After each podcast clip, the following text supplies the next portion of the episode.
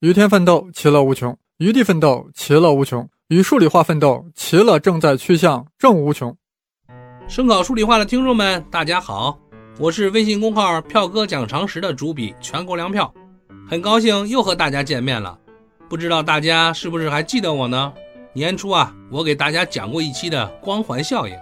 今天呢，我又来了，并且带着我的好朋友美女频频子小姐姐，再给大家录一期节目。首先，让平平子给大家打个招呼吧。Hello，声考数理化的听众们，公众号“票哥讲常识”的读者朋友们，大家好，我是全国粮票的好朋友平平子，很高兴呢，今天能有幸和票哥一起来录节目，希望我们的节目能够让大家喜欢。票哥，咱们今天给大家讲点什么呢？这次呢，我想分享的内容呢，是用经济学的角度对恋爱与婚姻进行观察分析所取得的一些有趣的观点和结论。简而言之吧。我们可以把这次的分享主题叫做“爱情经济学”。爱情经济学这个词儿很新鲜啊。不过啊，票哥是这样的，您对经济学的学习研究，这个呢，我们都知道非常的深入，经常呢也会在您的公号“票哥讲常识”发表一些相关的科普文章。不过啊，这个经济学不就是用来研究经济的吗？像什么宏观调控啊、行业政策啊、什么 GDP 呀、CPI 这一类的。很复杂、很灰色的一些名词概念什么的，这年轻人谈谈情、说说爱，好像跟经济学不是一个世界的啊！这真的可以用经济学来研究吗？哎，平平子老师啊，您的这个问题很好。这类疑惑呀，确实也是很多人的一种观念，总认为啊，这个经济学很枯燥、很乏味，总是离我们普通人很远。其实呢，经济学是什么呢？它其实研究的是一种策略，用现在比较时髦的话，它研究的是一种算法。算法像我家孩子每天都要做的加减乘除数学题吗？呃，差不多吧。但经济学家可能那个数学题啊更复杂一些。他们算什么呢？就是如何用有限的资源，尽可能多的来满足人们的需求。用在国家大事上，那就是国家应该去限制哪些行业发展，鼓励哪些行业发展。怎么建立一种制度，去更有效率的让企业和个人创造财富？还有如何尽量公平合理的去分配财富？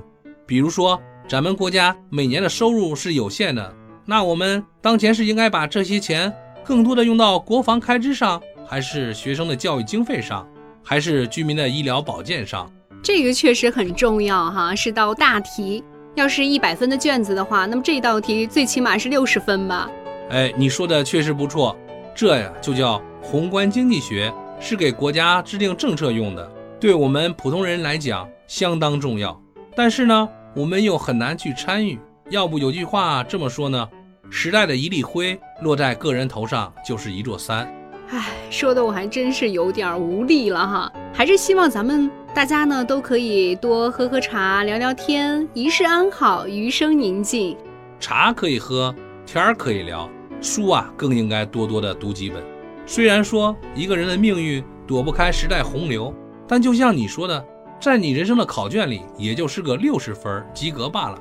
剩下的是一百分的完美，还是八十分的优秀，还是离不开你的自我奋斗？嗯，就是说，时代给了我们幸福的下限，我们呢要靠自己的努力去争取幸福的上限。对，这就需要学一点微观经济学了。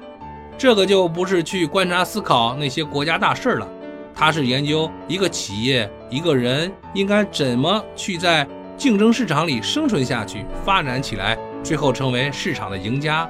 在这个过程里面，面对一个个具体的情境，如何去做选择，找到这道题的最优解。哇，票哥，这个太棒了，这个我一定要学。我想大家呢都和我一样，都是想拿一百分的好学生。那您呢？以后得多来帮帮我们，补习补习，画画重点。哎，师傅领进门，修行在个人。只要大家愿意听，那我就一定知无不言，言无不尽。大家一起进步，共同提高。好嘞，那我们今天就先向您学习一下爱情经济学。不过啊，票哥，爱情难道也是需要计算的吗？我个人来说呢，听到这个词还真的是有点不适应哈。我感觉吧，爱情呢本身是一种很炫、很玄的东西，冥冥之中呢是靠的缘分，两个人走到了一起。怎么说呢？就是跟着感觉走吧。如果说在交往的过程中充满了算计，我实在是觉得有点无法接受。平民子啊，你有这个想法啊，我觉得很正常。之所以你会有这样的感受呢，在经济学中有一个词儿可以形容，叫幸存者偏差。幸存者偏差，对，这是一个在统计学领域中经常会使用的概念。这个词儿怎么来的呢？这得说到二战时候了。当时美军对日宣战之后，在太平洋上和日军进行了数场的大空战，空战中飞机的战损率是非常高的。当时美军指挥部就说：“咱们呀要对飞机进行改造，对那些要害部位加装护甲。”但是什么地方是要害部位呢？有人说了，这不很简单吗？咱们把带伤回来的飞机上的弹孔啊统计一下，哪里的弹孔多，那就说明哪里容易中弹，这些地方啊就给它加装护甲就好了。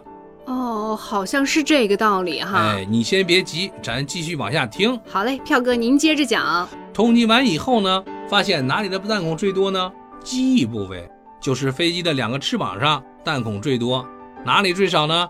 驾驶舱。和发动机部位的弹孔最少，基本上啊就没有。正当军部准备按照既定方案，也就是给翅膀部位啊加装护甲的时候，有个统计学家站出来发表了不同意见。哦，什么不同意见呢？这位科学家说：“咱先别忙，这事啊有蹊跷。哪里有蹊跷啊？说咱们统计的样本啊都是中弹回来的飞机，那些中了弹没飞回来的飞机，咱们可是一架都没见到啊。”咱们的观察对象，这都是幸存者，还真是哈。被击落的飞机呢，都不知道掉到哪里去了，找不到啊。那我们现在需要加固的地方，其实并不是幸存下来的飞机上那些弹孔最多的部位，反而是那些没有弹孔的部位。为什么呢？你想啊，那些飞机翅膀都被打成漏勺了，还是能飞回来，那就说明虽然看起来很惨，遍体鳞伤，但是都能晃晃悠悠的开回来。而那些能开回来的飞机，发动机和驾驶舱却很少有弹孔，这说明什么呢？这基本上可以倒推出来，只要这两个部位中了弹，就很难逃过被击落的厄运，再也回不来了。嗯，仔细想想，还真是这个道理。从此以后啊，这就有了个专门的名词，叫幸存者偏差。他说的什么意思呢？就是说我们在观察统计的时候，如果我们只专注于那些成功的例子。那就很容易，从而得出以偏概全的错误结论。大致来讲，成功的例子往往只属于少数。如果我们只看成功的幸存者，而忽略那些大部分的倒霉蛋儿，那么就会得出很多不符合常理的荒唐结论。哦，我知道了，票哥，你的意思就是说，那些靠缘分不靠算计走到一起的情侣呢，其实都是幸存者。对，我们得承认啊。确实，生活中会有一些像平民之老师您这样的，既聪明又漂亮，白里透红，秀外慧中的天生女神，并且啊，原生家庭就很幸福，从小就培养出来人见人爱的性格，而且更重要的是，恰好呢能在最合适的时间遇到自己最喜欢的那个人，而那个人又恰好喜欢你，所以啊，基本上就是天赐良缘一样的。乘风破浪，携手前行了。票哥，别别别，您可别这么夸我，都有点不好意思了。咱们先休息一下，让我平静一下。好，好，好，我们喝口水，休息一下再聊。